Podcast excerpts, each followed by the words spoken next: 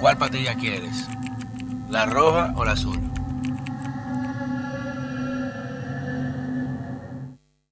Señores, bienvenidos a otra entrega de este su canal de YouTube, Pedro Manuel Casals, el cuarto bate, el podcast que está quemando las plataformas digitales con Falla Media, Apple Podcast, Spotify, YouTube, todo. Puede ponerlo en el vehículo, cocinando, limpiando, buscando niños al colegio, lo que usted quiera. Y así se mantiene informado siempre con el contenido más alternativo de las redes y las plataformas comunicacionales. Miren, este tema voy a tratar es muy delicado y como a mí personalmente me toca, por lo que estoy viendo y por el, muchos de los círculos en que eh, hago interacción social, y veo que como que nadie se atreve a hablarlo porque hay mucho temor e incertidumbre, con toda la razón del mundo, porque estamos eh, viviendo, estamos eh, atestiguando situaciones sin precedentes en la historia de la República Dominicana. Y cuando hablo sin precedentes, digo en el sentido de que se está en un punto de quiebre en el cual los sectores que están por encima casi siempre del alcance político están siendo afectados. Y hablo de que hay un gran descontento, hay una gran preocupación y hay mucha incertidumbre en el sector empresarial de la República Dominicana, cómo se está llevando a cabo, cómo se está manejando el caso Medusa a nivel mediático. Y yo lo hablaba el otro día, que referí de que si bien es cierto, hay muchas personas ahí que van a tener que responder y que sin necesidad, sin ningún tipo de, desesperación o, o deuda, se metieron a hacer bellaquerías y, defraudaciones al Estado y tendrán que pagar por ello. También es cierto que hay personas que simplemente por figurar en una empresa de la cual ni siquiera percibían beneficios o eran accionistas minoritarios sin ningún tipo de decisión o participación, están siendo mencionados como parte de una, un enfoque, una campaña de robustecer o de, de blindar la actuación del Ministerio Público a que decir que los nombres más sonoros, que esto que lo otro. Y oiga bien el enfoque, porque no quiero que vengan tres racabaca ahora a decir, está defendiendo. No, vamos, escuchen el enfoque, porque estamos hablando de un tema de, estabilidad política en el país. Estamos viendo un tema de estabilidad social y económica en el país. Y lo digo porque no es, no es la primera vez que pasa. o sea, en, en, este país es la primera vez, pero en el mundo no. Y si quieren, miren para Estados Unidos, donde el concepto de too big to fail, muy grande para caer, tuvo que obligar a un presidente en su momento a rescatar a la principal sector financiero en ese país en el 2008. ¿Qué hizo?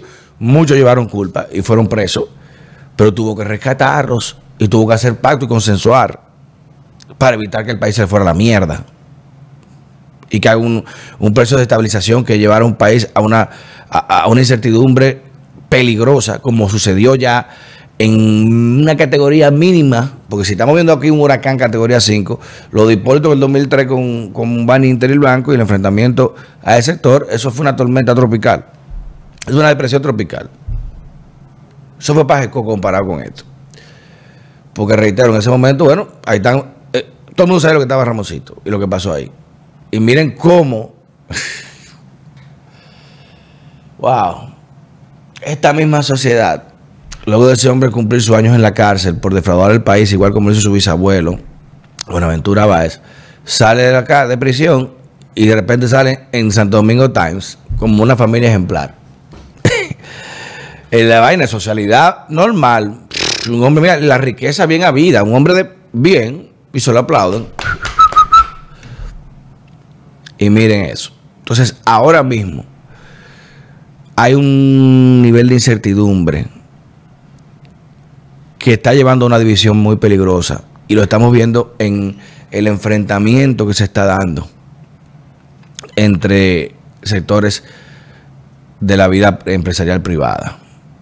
Y esto no es nuevo, en el sentido de que, si bien es cierto que ha explotado ahora, esto se venía dando, acumulándose. Y yo reitero que ha sido en ese momento Danilo Medina, el artífice principal de esa división empresarial que se cuajó durante sus ocho, años de mandato. ¿Por qué? Porque inteligentemente Danilo entendió, luego de su derrota en el año 2000 y luego de su derrota ante Leonel en el año 2008, 2006, 2007, que dijo que lo venció el Estado, de que él no podía ni su círculo depender del péndulo empresarial, de a quien ayudo hoy, si estoy contigo hoy. En sus palabras, no podemos ir a pedirle a lamber a esta gente, que sean ellos que vengan a lamber a nosotros. Y para eso hay que blindarnos. Y entonces para eso tenían que convertirse en empresarios, en políticos empresarios, y blindar a sus familias. Y empezaron inteligentemente a ubicar personas de buen nombre, de familia, prestigiosas, pero que habían sido descapitalizados, quebrados por X o circunstancias, y empezaron a financiarlo y capitalizarlo a cambio de unir sus familias. Dígase que vamos a ser socios en esta empresa, tú vas a ser casa de tu hijo con mi hija, mi hijo con tu hija, tu sobrino con mi hija, para unir los apellidos y así tú me das lo que me falta a mí, que es renombre, que es solvencia moral, que es ascenso social y yo todo lo que te falta a ti, que es capital y favores, para que puedas competir con otros más grandes que tú. Y cuando digo familias de buen nombre caídas o, descapitalizadas, siempre he hablado con los muchachos, principalmente con Titi, ese bandido, charlatán, de que hay en el estrato social dominicano, en el sistema de castas, hay varias categorías. Están los azul marino, que son las familias que, que, van a pasar 200 años, esa gente van a estar arriba todo el tiempo. Eso no cae ni por el diablo. Están los azules, celestes o los azules normales, que son familias de trabajo, muy buen nombre, que tienen buen capital y trabajan en el país, invierten y que están eh, eh, pululan en esa, en esa estratosfera. Están los azules caídos, que son las personas que de buen apellido, buena familia y buen nombre, pero están descapitalizados. Pero dígase, yo no tengo un peso, yo, yo, yo, estoy, jodido, yo tengo un peso, pero puedo entrar a cualquier lado. Me invita a fulano, me invita a su casa y entro a cualquier lado, sin un peso. Y sin embargo otro con millones, millones, cientos millones de pesos quizás no puede entrar al mismo ambiente que yo. Y esos son los azules caídos, esos son los azules caídos. ¿Quién sabe si el FED nos levanta un día y, cogemos vuelo con Dios delante? Así decimos. Y están los grises, que son los que tuvieron en su momento un acercamiento con una familia azul, pero se mantuvo ahí, son gente allegada a, azules. accesan a ciertos ambientes, pero no son de la misma categoría. Y eh, esta gente, o esa clase política, empezó a buscar azules caídos para capitalizarlo, hacernos socios. ¿Por qué? Porque eso le daba a ellos la oportunidad de ingresar a un círculo social que no podían con todo el dinero del mundo. Porque ya, ya tú no eres el político, vaina, fulano, tú eres ya el socio de fulano de tal. Ah, no, está bien. Ah, pero esta empresa, este negocio. Y ya empiezan a mezclarse en esos ambientes. A raíz de esa situación y de cómo van manejando eso, crean una nueva clase político-empresarial. Y se van infiltrando en los círculos de esas clases, como son la acción de industria, el consejo de empresa, eh, el consejo económico y social, eh, los jóvenes empresarios, todo eso. Y entonces ya, igual que hicieron con los sindicatos, con la asociación de estudiantes, con todo eso, que la política empezó a infiltrar los colegios profesionales, los sindicatos, las asociaciones de estudiantes, las academias, y en todos los círculos, y por eso se politizaron. Porque que se matan en una lesión de que el CODIA se mata, el colegio de abogados se mata, todo es porque se ha politizado, cada quien responde a un sector que lo apoya para eso. Igual pasó, el único sector que no había sido infiltrado precisamente era el sector empresarial, y lo lograron infiltrar. ¿Qué sucede con eso? crean una división. Porque muchos de esos azules caídos, que ahora ya están azules celestes nuevamente, y muchos subieron hasta azul marino, deben su capital o están comprometidos con esos grises de esos políticos que tuvieron que asociarse. Entonces, pero espérate, a lo que antes eran socios de 100 años, dijo, no, yo tengo un nuevo socio, mira, y empezaron a pelear los empresarios. Y por eso usted ve que el CONE por primera vez en su historia fueron con planchas separadas a unas elecciones. Lo que pasa es que el CONE no es de que el, CODIA, que se van a ir a pedrar, tiro y vaina. Son gente civilizada, por así decirlo. Por no decir que el otro no, pero vamos a decir que más. Pero fueron divididos. Y esa semilla de división estuvo ahí. Y muchos empresarios resintieron eso. Porque si algo ha mantenido aquí la estabilidad social, política y económica en este país, es ese sector empresarial que ha logrado hacer contrapeso a muchas las diabluras de los políticos, pero a los políticos entonces asociarse a ellos con esa, esa, esa estrategia de Danilo Medina, de infiltrarlos para ponerlos a pelear y para controlar una parte, entonces se dividieron. Ahora con esta situación, y que hay que entender algo, los empresarios también están muy encojonados, no porque alguno hizo una vaina y otro no, porque la hizo tienen que pagarla. Es también por el esquema como se entraron en ellos. Porque miren cómo la vaina, y lo decía, tú eres empresario, ¿no? ¿Verdad? Tienes una tutora, ven a meter trabajo y sobrevalúame y cobra el 20%. Si yo te digo que no, si yo oso o me atrevo a decirte, no, yo no entro en esa vaina, prepárate que tú no vuelves a ver, coño, un peso en una construcción más.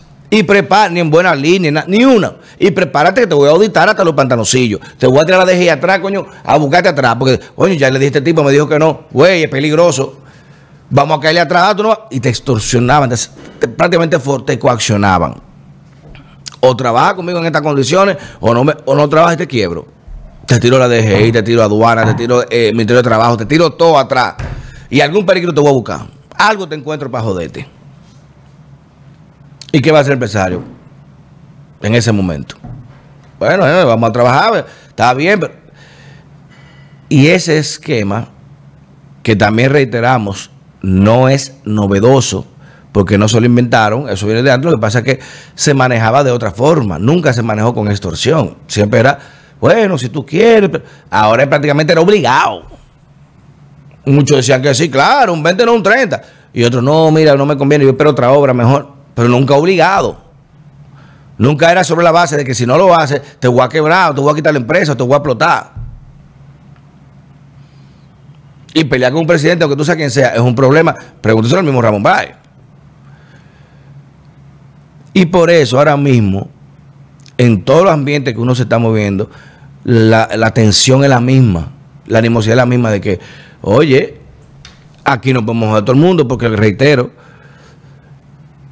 hay mucha gente que por ser socio de un primo, que, ay, ponme aquí con un 2%, préstame la por esto, que no está correcto no justifico eso, pero gente no tiene capacidad de decisión una empresa que hasta pudo decir, oye, no estoy de acuerdo con esto, pero no tenía voto. Y ni se le consultó. Ni se le consultaba. Y estamos entonces los nombres ahí. Y ese daño, eso no se cura de que mañana que hay una sentencia. no. Tardarán años reputacionales en recuperar eso, porque señores, usted no entiende lo que implica usted tener 100 años de un nombre pulcro, limpio, honesto, intachable y que por una mierda que venga una gente, un socio y te jodan, mire, eso es duro. Ahora, el que, el que, el que a sabienda hizo su vaina y cogió su cuarto, como le dije a muchos mucho pana mío, a muchos pana mío, que me han llamado con el dedo en el culo, coño, pero mire, yo dije, no, hermano, espérate, mierda, pero que, ah, está bien, mierda, pero que no estamos tomando vino, tú no me dijiste eso. Tú no me agarraste, mira, pero te agarraste 100 mil dólares ahí, un regalo, cumpleaños, mandaron esto. ¿Tú no dijiste eso? Coño. y ahora tengo yo entonces coger huevazo por ti y que por... A ver, no, hermano, la, mitad doble vía. Y si la mitad doble vía tú dijiste protegerme, decirme, mira, hermano, yo tengo una vaina con esto. No me sacaba a beber romo contigo, no juntarnos. Y, y, y, yo no sé ni en qué negocio tú estás metido. No queremos y todo, pero así no. Entonces después yo tengo que venir a limpiarte y, cuando no me, no, me he tomado coño ni un refresco de eso, no, papá, no. no. El inteligente dice, mira, coño, casa la 100 mil dólares ahí. Yo, coño, ¿qué? Esto no un regalo, cumpleaños, vaina. Que como que no lo hubiera cogido, o, quién sabe, necesidad uno no dice, no puede decirlo. Pero no puedo ahora venir a, no, que el que la hizo y, hay vainas feas de gente que hizo vaina ahí. Y cogió y sabía que estaba subiendo su cuarto, vainas raras y le dieron para allá. Otros dijeron, no, espérate. Y sufrieron la consecuencia de la persecución. Y también otros que tuvieron que hacerlo prácticamente forzado y tienen todas sus pruebas ahí también de cómo casi los obligaban. Y muchos hasta lo engañaron, que perdieron cuarto. Tienen el 20%, la hora terminaron, no le pagaron lo otro y terminaron jodidos. Y mira ahora. Entonces, mi análisis de esto es de que estamos en un momento muy, muy incierto. Porque Siempre lo digo, cuando el elefante pelea, los monos se trepan. Y si se hace una estampida y entre las principales familias y los grupos económicos se empiezan a pelear a dividir, el único que va a perder es el país. El único que va a perder es el país. Ahora, de que el que metió la mano y peor aún, sin necesidad, gente con toda su vida hecha y la de su familia, el que metió la mano que, que, coja su ñemazo. Con todo lo power. Con todos los power del mundo. Porque no es justo. De que aquí se quede tanto y se pregunta una moralidad. Sí, que los políticos son corruptos, son el diablo. Coño, pero el empresario, espérate. Y eso. Entonces, hay muchos empresarios, demasiados, coño, que han trabajado 100 años en honestidad para hacer un hombre decente en este país y que tenga que ser sometido a esta mierda. Es difícil. Es difícil. Y por eso tienen que, si tienen que delatar a sus socios, delátenlo. Y digan, no está de acuerdo con esto. Mire, yo nunca vi un correo, no autoricé, no firmé asamblea. Yo no sabía nada. Y si es culpable, sí, señor. Como están haciendo los, responsables, están haciendo eso. Los charlatanes están. No, no hablen de esto, mire, que hay que esperar que la justicia diga. Ah, dígalo. Y uno coño madrugando, que es lo que el pile vaina. Y venía el que no, que me... No, hermano, así no. Así no. Ya el dedo hace, como 30 años de chupame el dedo. Y chupo otra cosa ahora. Entonces, no es justo. Ahora bien, también reitero, hay que tener un manejo. Porque estamos hablando, reitero, de la estabilidad económica y social política de este país. Y si Barack Obama tuvo que sentarse con todo eso con, esos leones, decir, mire señores, no, está bien, vamos a rescatarlo, pero ¿a, quién va a pagar? Fulano, Mado, ok, 100 años, ¿quién va a coger la, culpa? Fulano, está bien, vamos arriba. Coge la cabeza, vamos a explotarlo. Pero no involucrar a tanta gente, personas que, el Ministerio Público sabe que no tiene nada que ver, porque sabe cómo se manejan los gobiernos corporativos, que los accionistas mayoritarios son los que toman la decisión del board y tú puedes tener dos acciones, no, significa nada. Ah, pero poner tu nombre porque es fulano de tal. Para que digan, mira, mira el caso. Y eso está mal. Eso está mal. Y lo que puede provocar eso, reitero, no solamente en la división entre la clase empresarial y el gobierno, no el de este turno, no, sino la clase política. ¿Y qué país avanza? si su clase política y su clase empresarial sentados dialogando para el avance, el desarrollo de un país, de una nación. Ninguno. Si no me creen a mí, me miren Haití. No me creen a mí, miren Haití o mire Venezuela. Desde que ese quiebre se produce entre el sector privado y los políticos, la clase política, usted sabe lo que viene. Nacionalizar, vaina. Y ningún político sabe manejar empresas, porque si los políticos supieran manejar empresas, fueran empresarios. Y si los empresarios fueran, supieran hacer política, fueran políticos. Y usualmente el que hace uno de los otros no queda muy bien. Por eso admire mucho cuando Luis puso su fideicomiso y, y se desligó de todas las vinculaciones empresariales. Para, porque no se, no, no se pueden hacer las dos cosas juntas. Sin embargo, Miguel Blanco no hizo eso y mire lo que pasó. Peinado no hizo lo que pasó, pero son otras cosas. Lo importante de esto es de que el país está viendo una tensión nunca antes vista, donde hay un descontento generalizado del sector empresarial vinculado y no.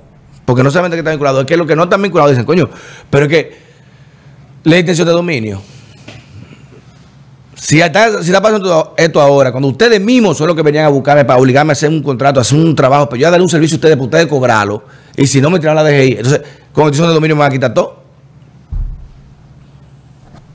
Cuidado con eso, ¿eh?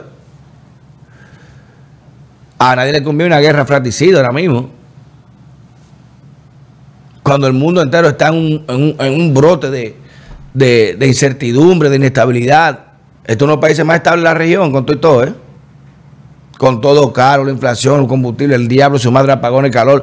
Pero dentro de todo, aquí hay estabilidad política y económica, dentro de todo, ¿eh? Mire el mundo cómo es que anda, señores. Sri Lanka, Venezuela, Cuba. Hasta en Cuba están protestando ayer. Haití, el, Colombia. Oye, el mundo, Estados Unidos, el mundo está convulso. Y aquí por lo menos estamos bien en este lista, tranquilo. Toda esa ola por allá, estamos aquí tranquilos manejándola. Pero si aquí se ponen a joder, Dios quiera, Dios quiera no rompa un estallido social. Porque la mayoría de los empresarios agarran su cuarto, se van y resuelven. Los políticos no tienen riqueza aquí. Y la que tienen, créanme, no la comparten ni la van a poner a producir. Y producto de que hasta en las familias de los socios hay problemas, hay enfrentamientos. Pues coño, ¿cómo te haces tú con fulano? Yo no sabía esto, tú con fulano. Abusador. Y esa ruptura tardará mucho tiempo en sanar. Muchos tiempos. Y la confianza de los empresarios, que ahora si no se unen, y han visto lo que, lo, cómo lo usaron de, de carnada esos políticos, ahora están peligrando. Por eso es tan importante, y reitero lo que dijo doña Miriam, que esa ley de extinción no se convierta en ley de extorsión. Porque es muy peligroso jugar, atentar contra la frágil paz social que tiene este país en un contexto como este, en un contexto como el actual que estamos viviendo. Por eso, este es un tema que trasciende la simple eh, justicia en el término de persecución, sino que un tema que involucra a los sectores políticos, igual como pasó con el, lo de Ramón Báez. Pero esto a gran escala, porque esto es un tema que puede disruptir todo el sistema. Y que iba a llegar a eso. Porque la sociedad dominicana necesita un cleansing, necesitaba tener eso, recuperar el sentido de honorabilidad del nombre. De que, por tú tener un buen nombre en una familia, no significa que tú eres una gente decente. Al revés, y tú puedes tener un buen nombre y no tener, no tener todo lo cual del mundo. Y eso se está recuperando ahora. Cuando muchos que nos pusieron a prueba y con, muchos momentos de, vulnerabilidad y tensión y presión. Y no cedimos, hermano. Uno prefiere comer su arroz con huevo y cachú tranquilo, pero en mi casa tranquilo, durmiendo en una almohada que no me pesa, ni que tengo que si una, una sirena de policía me levanto aquí por la ventana a ver si aquí. Déjame tranquilo con mi arrocito con huevo que no me muero. Cuando pueda comer mi caviar me lo como, mi vino bueno me lo tomo. Pero no le tengo hecha a nadie. Y ando, mire, aquí, ah, fresquecito hablando lo que me da maldita gana. Porque nadie puede decirme, mira, hey, yo te di una vaina, no hable de... Al revés. Al revés. Ahora, eh, tengo ganas de decir pile gente, hablar toda la mierda que quiero. Por la cara de pendejo que venga uno, muerto risa, curado en cuarto. Haciendo chelcha. ¿Verdad? Ah, ahora tiene el, el rabo entre las piernas. Pues mira, hermano. Toma chocolate paga lo que debe. Cambie fuera.